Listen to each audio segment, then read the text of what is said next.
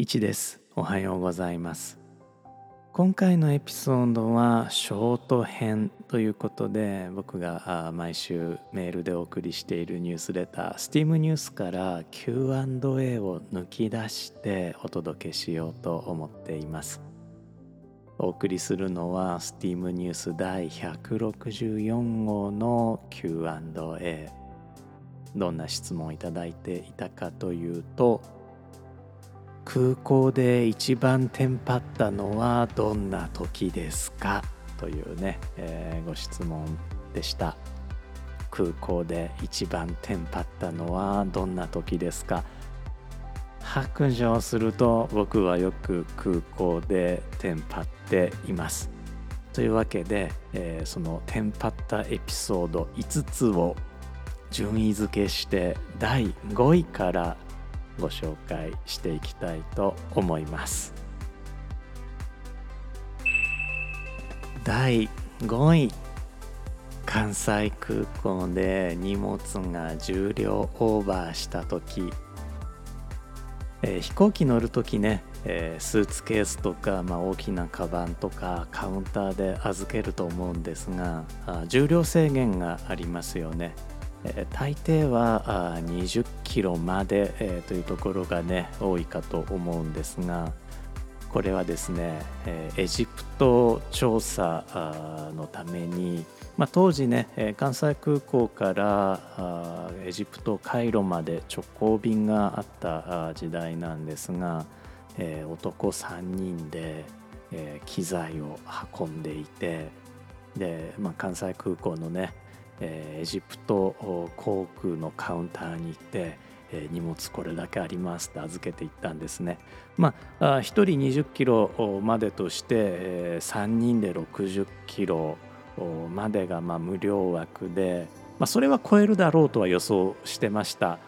まあプラス100キロぐらいは超えるかなと思ってたんですが荷物をね、えー、次々とカウンターに運んで、えー、足し算していってもらってでどのぐらいかなと思って、まあ、最後ねワクワク、まあ、ワクワクというかドキドキしながら聞いたんですがあカウンターのね、えー、方から「お客様お荷物が1トンほど超過しております」言われて初めて聞きましたよ。カウンターでトンなんて単位。で実際に、えー、約1トン超過してました。さすがにこれどうやって払うんだろうって思いました、えー、その時のね男3人のうちの1人が現在ね、えー、世界不思議発見でおなじみのエジプト考古学者河江幸則先生だったんですが2人で顔を見合わせてどないしようっていうふうにね 思ったんですがあの一応荷物はね超過するよというのはあエジプト大使館からレターをもらっていて、まあ、便宜を図ってくれっていうレターを持ってたんですが、まあ、それでもね効力はプラス100キロぐらいまでかなと思っていたので1トンはさすがにねカウンターでもどうしようもないって言われてでもう分かったと。とにかくカイロまで行かせてくれとカイロで支払い交渉するからということでなんとかね、えー、カイロまで行ってでカイロまで行った時にちょうどねエジプト考古省と話がついていたので、まあ、そのままね、えー、機材は特別な荷物ということで、えーと、支払いは多少はしたんですが1トン丸々分ではなかったです。まあなんとかなったというお話でした。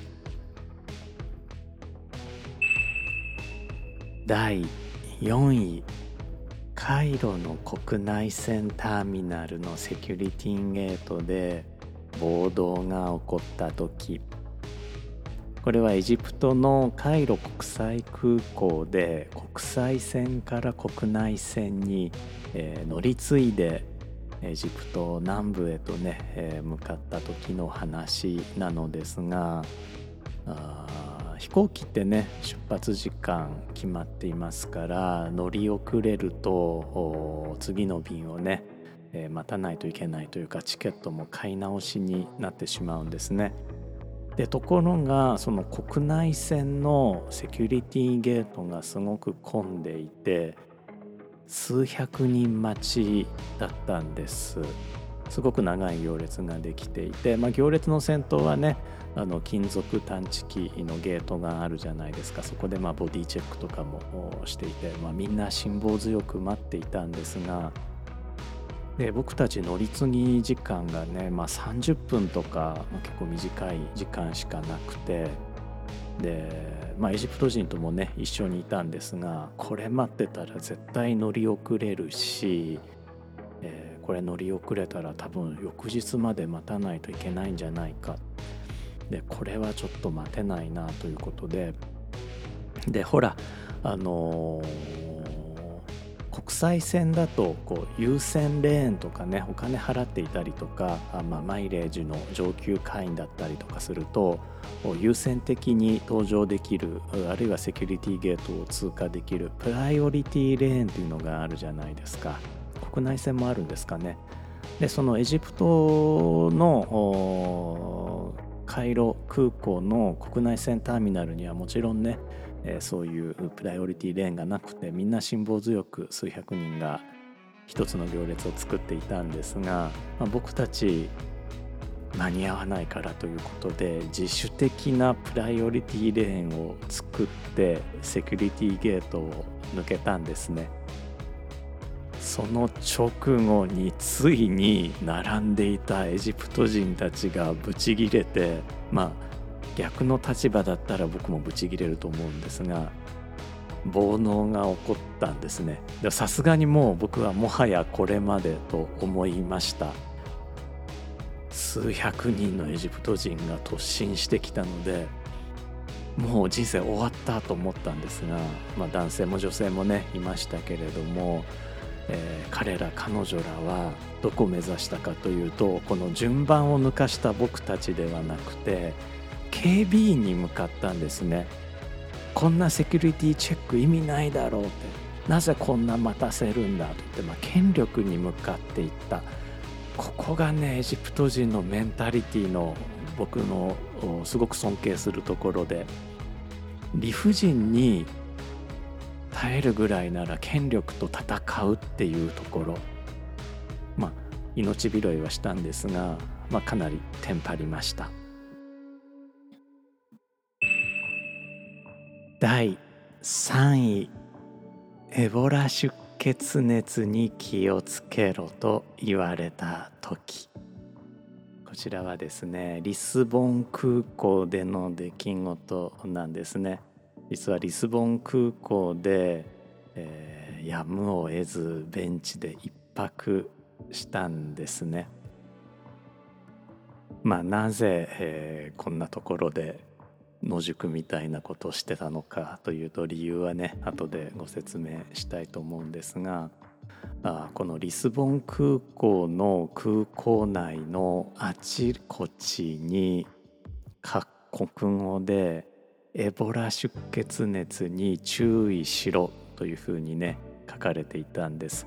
まあ、リスボンというのはね歴史的に、まあ、アフリカ大陸の玄関口でもあったりとか北米南米、えー、との玄関口でもあったりとか、まあ、ヨーロッパとヨーロッパ以外をつなぐ窓口になっていますから、まあ、エボラに限らずいろんなウイルスであったりとか、まあ、病原性の菌であったりとか集まってるのかもしれないんですがエボラ出血熱ってヨーロッパにも来るんだと思ってまあそのね、えー、ベンチの上で寝てしまうまでは結構テンパっていました。でその時の写真ベンチでね寝ている時の写真も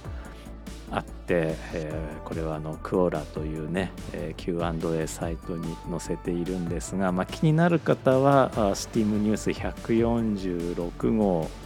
違った。STEAM ニュース164号にリンクを貼っていますので、えー、Q&A の第3位のところからね辿っていただければと思うんですが体重がね今よりも2 0キロあった時なので丸々とした写真が写っています。これ本当にね怖かったです。で、まあ、なぜねこんなねリスボン空港で一夜を過ごさないといけなかったかというと、まあ、時差の関係で確かね、えー、この時間に電話につながらないといけなかったんですよ日本からの電話に。でまあ、どっからかかってくる電話かというとまあ、その時ねちょっと事情があって、えー、家庭裁判所のご厄介になっていたのでで、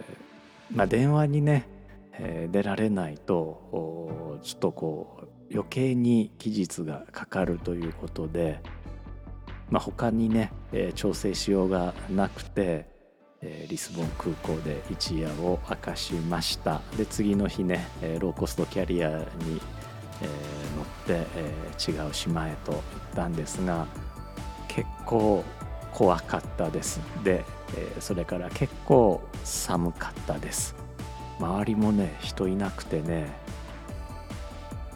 いや夜の空港ってね滞在する場所ではない気がします。いや夜の空港といえばねまあこれも関西空港での思い出なんですが関西空港って一応建前は24時間空港じゃないですか、まあ、24時間ね飛行機が離着陸できるわけなんですがあそのね、えー、交通網が24時間ではないので、まあ、深夜便に乗ろうと思うと、まあ、終電で関西空港行かないといけないわけですよ。まあ、23時とかに関西空港に着いてで、えー、出発便がね朝の2時とかあ、まあ、3時とかだったりするわけなんですよね。で、えーと、これ僕の思い出で言うと、えー、カンボジアに向かう時の便で、まあ、このバンコク経由して、えー、カンボジアシェムリアップへ向かったんですがもうこれね20年ぐらい前の話なんですが。まあ、そんな時間のね便があったんですねいや夜中にねあの23時とか23時半とかに関西空港着くじゃないですかもう空港ね真っ暗なんですよで唯一の明かりがまあほんのりね明かりはついてるんですけれどもああこれぞ明かりというのがあの外務省渡航情報ターミナルでしたっけね。あの海外情報をあの画面に呼び出して読むことができる端末が、まあ、空港に置いてあって、まあ、それをポチポチ押すと、えー、今アメリカはこんな状況ですよとか出てくるわけですよね。でまあそんなアメリカとか調べても面白くなくて、まあ、当然これから行くカンボジアについて調べるじゃないですか、寄せばいいのに。でそうすると、まあ、当時ねあのネガティブな情報ばっかり出てきたんですよ。二十何歳女性頭部を鈍器で殴られ重傷とかですね、えー、30何歳男性自動車を運転中に、え、拳銃で撃たれるとかですね。ちょっと待ってと。今から行く国これかよと思って、まあ、当時、えー、カンボジアはねあの内戦が終わった直後で、えー、市民がまだ武器を持っていたりとかした時代なので、まあ、非常にね大変な時期だったんですね。で、えー、真っ暗な空港で僕一人で心細い思いをしていました。でしかもねこれはカンボジアの遺跡の調査チームだったんですが現地集合というか泊まる宿もここなんか名前だけ聞いたけどこれどこか分かんないぞっていう状況で、まあ、とてもね夜の空港には心細いというかテンパった思い出しかなかったりします。次行きましょう。第2位。航空券の生命が逆だったことに気づいた時。これは東京羽田空港のアナのカウンターでのことなんですがこれ結構ねテンパったんですよ。どういうことかというと少しね乗り継ぎの多い国際線に乗るところだったんですね。でアナでチェックインができてで、えー、マイルを登録してもらおうと思ったところ登録できなくてでカウンターの方がねちょっと調べていただいて、えー、くださってでお客様生と目が逆になっているようですっていうふうに言われてで確かにチケットのね姓と名が逆になっていたんです。でこれあのエクスペディアでね発券したフライトで後で調べたところエクスペディアあるあるだったようなんですね。で、えー、チケットの発券ですから僕かなり慎重に姓と名ファミリーネームとギブンネームっていうのをしつこく調べて発券したのですがどこかで入れ替わったんでしょうね。で、えー、ネットで後で調べた感じでもエクスペディアではたまにそういうことがあるようで生と名がね入れ替わっちゃうということがあるようで、まあ、最終確認画面ではあの反転していることが分かるような状態にはなるそうなんですがそこをね見落としたんでしょうね。で空港で初めて、えー、気づいたというもので、えー、カウンターでですね、まあ、この最初の便に関しては、まあ、本人確認が取れているので、まあ、お乗りいただけますとただこの先の乗り継ぎは保証できませんとあの乗り継ぐたびにカウンターで交渉していただくことになりますというふうにね、えー、言われました。で実はこの時のフライトの乗り継ぎがあまあそれなりにあったんですね。まず東京羽田からロンドンヒースローへ飛んででロンドンを拠点にまあ、いくつかちょっと荷物とか持ち込んでたんですが一旦半分ぐらい荷物を置いてそこから、えー、フランクフルトへ飛んでドイツですね。ドイツフランクフルトを経由してえエジプトのカイロですねカイロで、え、世界遺産の調査に加わって、え、その後ですね今度はオーストリアのウィーンを経由して、え、デンマークのコペンハーゲンへ行きましてデンマークの国内線を乗り継いでオールボルグというねデンマークの、ま、北の方の小さな町へえ移動して、えそこでオールボルグ大学で仕事をさせてもらって、え再び国内線でコペンハーゲンへ戻ってオーストリアウィーンを経由して、えロンドンヒースローへ行ってでロンドンで、え最後仕事をして、えその後またドイツフランクフルトを経由して東京羽田へ帰ってくるというね、えフライトだったんですね。これどっかで乗れませんって言われたらもうこの先おしまいだなということで、えー、どうなるんだろうというふうにね、まあ、若干楽しみでもあったんですが無事最後まで、えー、一周できました。この時はね、えー、荷物とか服とか大変でした、えー、ロンドンではね、えー、スーツを着てネクタイを締めて、えー、する仕事だったのでまあ、当初ねもうこれ貸衣装屋さんにお願いしようかなと思ってたんですがあのナショナルホリデーと国民の祝日と重なってしまって貸衣装屋さんがお休みだというのが分かったんでああの日本からねもう結構古くなったスーツを着て、えー、あ持って行ってでロンドンのねあの NPO であの、まあ、ホームレスの方とかにスーツを寄付することで、まあ、就職面接に行けるようにという、まあ、慈善団体があるんですが、まあ、そこにあのスーツをクリーニングして、えー、預けて、まあ、これはあのまあ、多分体格的には僕と同じアジア人の方でね、えー、来てもらえる人がいたらということであのその NPO に預けていったんですが。えー、それでねエジプトの調査服は、まあ、ユニクロのもうこれこのシーズン終わったら捨てようと思ってた、まあ、ボロボロの、えー、服を持って行ってで確かにボロボロになったんですがなんかだんだんね愛着が湧いてくるんですよねボロくなればなるほど。で、まあ、それはあの着たままあ今度はデンマークへ行ってデンマーク行くとねやはりね、えー、寒いので、まあ、地元のスーパーに行って。で、えー、デンマークっていうか、まあ、北欧は総じてなんですが消費税がめちゃくちゃ高いんですよね。でまあこれはあの外国人で僕は外国人でこの後出国するんだというのをパスポートを見せて証明すると、まあ、日本の免税と一緒ですね、えー、デンマークの免税があってで消費税分が安くなるんですがすごく安くなりました。いやもう税金高いんだなっていうのを感じて、まあ、そこでまあ防寒着を買ってでその防寒着はねあのピカピカの防寒着ですからもったいないですからねちゃんと、えー、日本に持って帰って今でも着ています。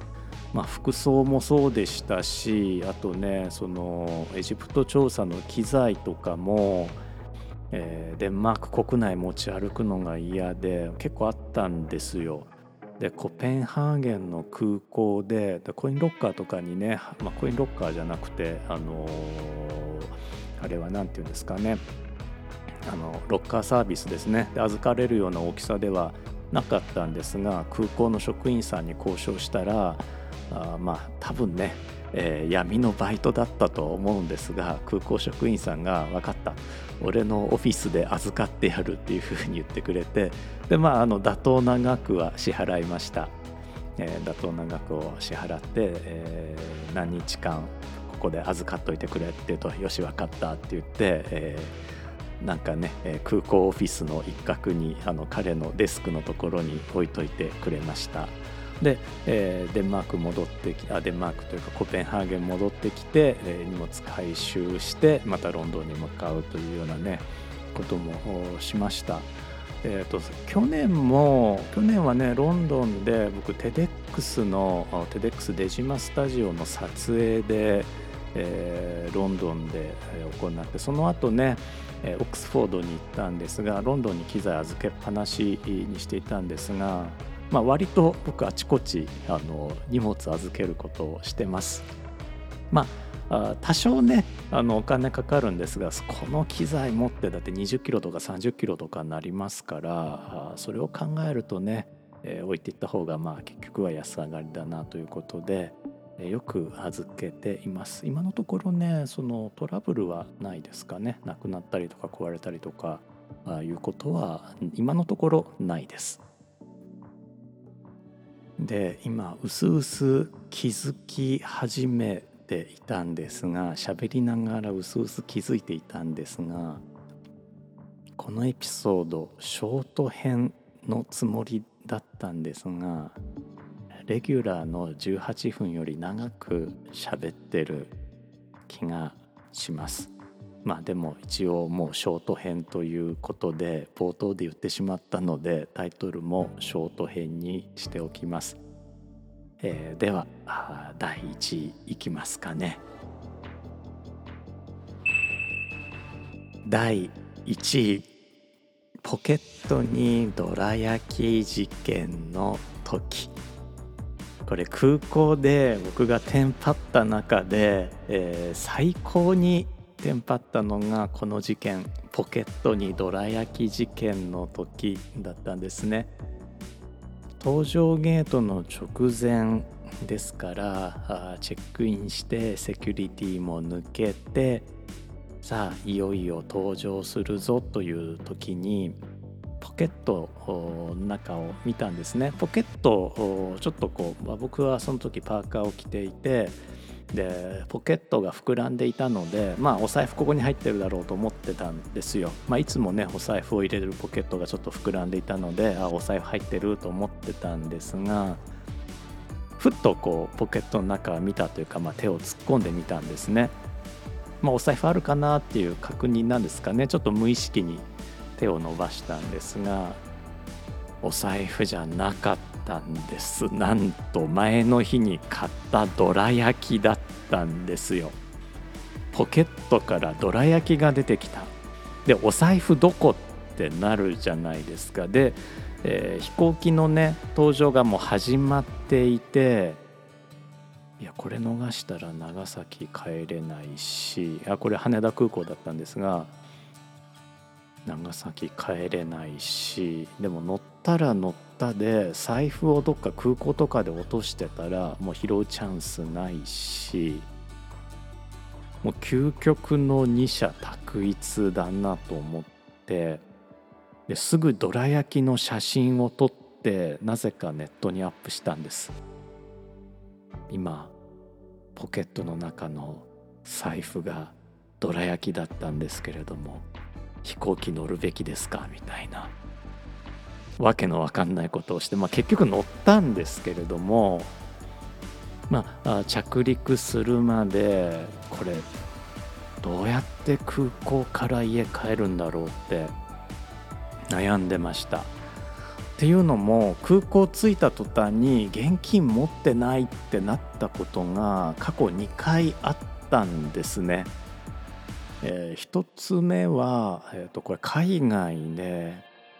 カナダに着いた途端に財布をどうも落としたらしくてすごい大変な目にあったんですね。まあ一人だったんで、お財布ないとどうしようもなくてでホテルは取ってたんですよ。で、えー、まあ空港出たけれどホテルに行く手段がないと。ホテル予約はしてた。で行き先も分かってたホテルの名前も分かってた。でもうしょうがないんで、えーと、空港でタクシーと交渉して、えー、とりあえずホテルまでは連れてってくれと。でホテルでコンシェルジュにお願いしてルームチャージということにしてちょっとタクシー代出してもらうからその交渉するからとにかく乗っけてくれというのでお願いしてまあ、それがね合法なのか違法なのかちょっと僕は分からなかったんですがとにかくホテルまで行って交渉してでホテルで、まあ、その初日はなんとかしました。でホテルで、えー、同僚と合流したので、えー、そのまあ、別に持っていたクレジットカードがあるので、まあ、そこで支払いは僕クレジットカードでするからあそのあなたの負担分は現金でくださいねっていうので現金を少しずつ貯めていくというようなね、えー、ことをしたんですがで2度目はね関西空港帰ってきた時になんか計算間違いしてたのかなんか日本円をほとんど持ってなかったんですよ。で電車とかバスとか乗れるのかなと思ってたんですがちょうどね帰ってきてた前の日か前の前の日に、えー、南海電車南海電鉄電車ラピートっていうね特急があるんですがそれはカード払いカードじゃないあの、えー、タッチするタイプのえーとまあ、関東で言えばパスモに相当する関西ではねピタパというのがあるんですが、まあ、ピタパに対応したのででピタパ持ってたので、まあ、それで帰れたというようなね、えー、ことがありました。当時はね JR とそれから関西私鉄互換性がなかったのでそのピタパが使えるかどうかっていうのは結構大きいファクターだったんですが、まあ、それで無事に帰れたということがあったんです。で、まあ、そんなことを思い出しながらまあ、飛行機乗ってたんですが長崎行きの飛行機乗ってたんですがあの空港着いてねあの落ち着いてカバンの中を探すとお財布出てきました、まあ、本当お騒がせしました。ということだったんですが、まあ、それで、えー、無事自宅まで、えー、帰ることができました。当時はねえー、長崎空港着いたら、えーと、船とタクシーで、えー、乗り継いで家に帰るというね、えー、ちょっと偏僻なところに住んでいたので、え、まあ、現金が必要だったんですが、まあ、それでなんとかなったというね、え記憶これま一番テンパった時の記憶でした。そういえばですね、えー、乗っていた飛行機が火事になったとかですね、まあ、飛行機移動に関しては、まあ、そこそこトラブルは経験しているんですが、まあ、空港でテンパったベスト5いやワースト5はこんな感じかもしれません。いやお話ししてる間にあれこれ、えー、またですね思い出してきたんですが、まあ、そういえばあそうですねこれも空港ですね。ボストンの空港であの丸裸にされたこととかですね、えー、もありましたね、まあ、丸裸はちょっと言い過ぎかもしれないな。あのパン市ですね、えー、航空券のチケットにあの SSSS って書かれていてあの航空会社の言い分はねこれランダムに刻印してるということなんですが絶対ランダムじゃないだろうと思うんですね。この SSS っていうのがあの特別検査という意味でそのワンランク上の S4 つっていうのを食らったことがあってですね。これはあのもう別室です。あのセキュリティを抜ける前に別室へ連れて行かれてでそのオフィスにやっぱり金属探知機が置いてあってそこくぐってみろって言われてでくぐるたびに1枚ずつ服を脱がされるんですね。あの警備員がいてで脱げって言われてでこう服脱ぐとまた脱げって言われてで最後「おいもうもうこれ次脱いだらパンイチだ」って言ったら「いいから脱げ」って言われてで本当にねもう靴下も脱いでパンイチであのセキュリティチェックを、えー、通ったことがありましたけれども、まあ、その時はねあのまあ、飛行機が待ってくれるかなと思ってたんでそこまで焦ってなかったんですがそんなこともありました。でそれそのセキュリティ、まあ、特別のセキュリティを抜けて、えー、飛行機の入り口まで歩いていくと、まあ、そこでねアラブ系の人たちがさらに直前のボディチェックをあの受けさせられていて、まあ、明らかにこれアラブ系狙い撃ちしてるんですよね。まあ、その911があったからというのもあるんでしょうけれどもでもボストンですしね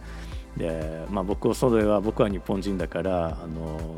横目にうわチェックかわいそうって言ってすり抜けようとしたら空港職員に「お前もじゃ!」って言って引っ張られてでそのアラブ系の人たちの一番後ろに並ばされてで僕もボディチェックを受けてから飛行機乗るっていうね、えー、こともありました。まあ、そんなこともあったんですが、まあ、それも、まあ、あの5位には入ってないかななんて思いながらちょっと思い出しながらお話をしていました。で僕何分喋ってるんでしょうね。ショート編のつもりだったんですがあ結構長いこと喋って、えー、しまいました。まあ、このね、えー、STEAM ニュースメールでお送りしている STEAM ニュースではあ、まあ、時々長めの Q&A も書かせていただいていますので、えー、ぜひね、メールの方もお楽しみにしていただければなと思います。というわけで、えー、このエピソードも最後まで聞いてくださってありがとうございました。最後ね、えー、SteamFM はやっぱりこの曲で締めたいと思います、えー、Look at us now